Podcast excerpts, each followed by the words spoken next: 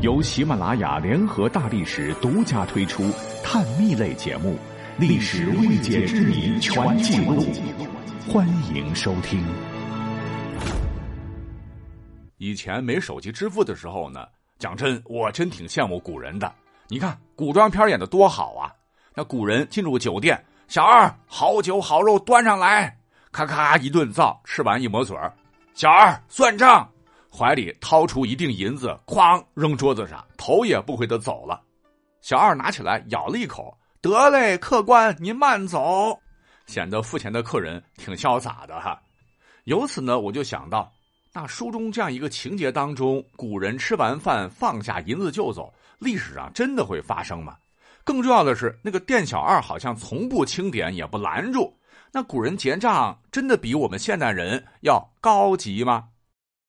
其实，纵观各大影视作品，我可以负责任的说，如果这部剧当中啊是明代的，那你上酒楼去客栈直接呃撂银子是符合历史背景的。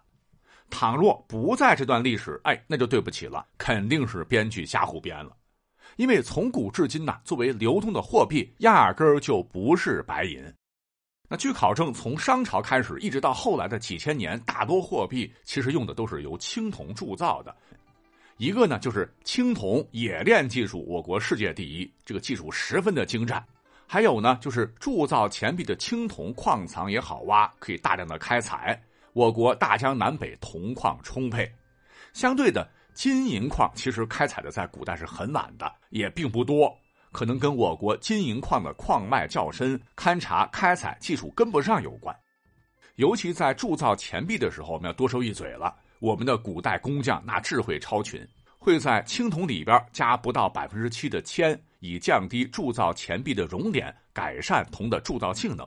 再加百分之七到百分之二十的锡，可以大大提高铜币的强度和硬度，表面会光滑耐腐蚀。也就是说，我们都熟悉的这个铜钱儿其实是青铜合金。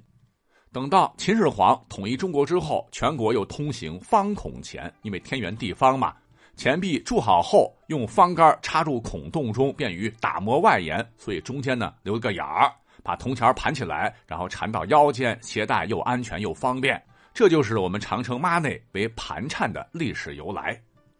再有呢，你看世界上哈各个文明基本上都经历过青铜时代，但唯有咱们国家形成了自身的厚重的、极具中华文化特色的青铜文化。也伴随着形成了独特的青铜价值体系。那交换的时候以青铜作为衡量单位，而不是金银。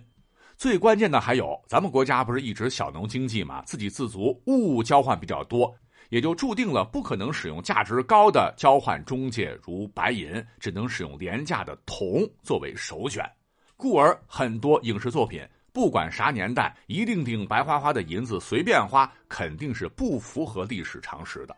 而另据考证，咱们国家呢使用白银比较普遍的进行交换，是从元代才开始的，逐渐到了明代中后期才最终成为了主流货币。一个呢就是开采技术、铸造技术大为提高了；二来呢商品经济大发展，这个铜钱面额较小，长途大宗交易要带很多，太沉了，无法满足当下的需求。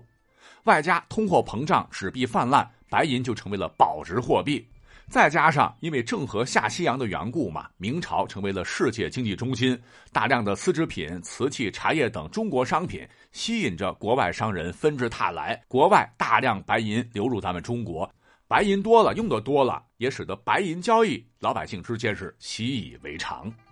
啊，那讲了这么多，我们就说明什么问题啊？至少是在明代中后期之前，进酒店好酒好肉端上来，一抹嘴扔银子，潇洒的离开，基本上是不可能发生的。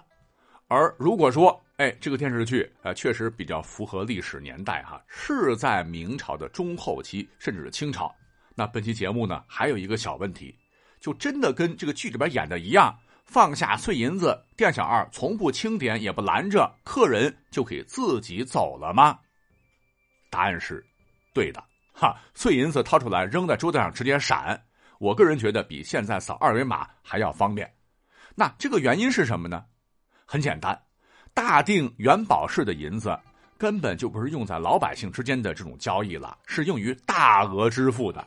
一锭银子呢都十两、二十两、五十两都有，且一两是一贯钱，就是一两等于一千文的铜钱。那古代价值几何呢？哎，我们就以明朝万历年间计算哈，一两银子购买一般大米两担，担约为九十四点四公斤，一两银子呢可以买约一百九十公斤、三百八十斤的大米。咱们现在超市一般大米两元左右一斤，那一两银子就等于人民币七百六十元，最小十两银子一锭，你算一算，不少钱。所以呢，不可能一般情况下下个馆子会用到几锭银子。那真实的情况应该是，老百姓搓一对付钱，为了方便都会用到碎银子，因为银子很软嘛，会先用剪刀把整锭银子切成小块，外出方便支付。可是由于碎银子支付，按道理说是金属啊，也要称重、检验成色、找零，还得用小秤称，那多了少了再找银子很麻烦，耗时耗力。故而呢，老百姓们那交易多了哈，熟能生巧。不管买方还是卖方啊，都有这么个生活技能：碎银子往手里一掂，就知道差不多多少。扔桌上，小二只要咬一下，判断银子是不是真的就行了。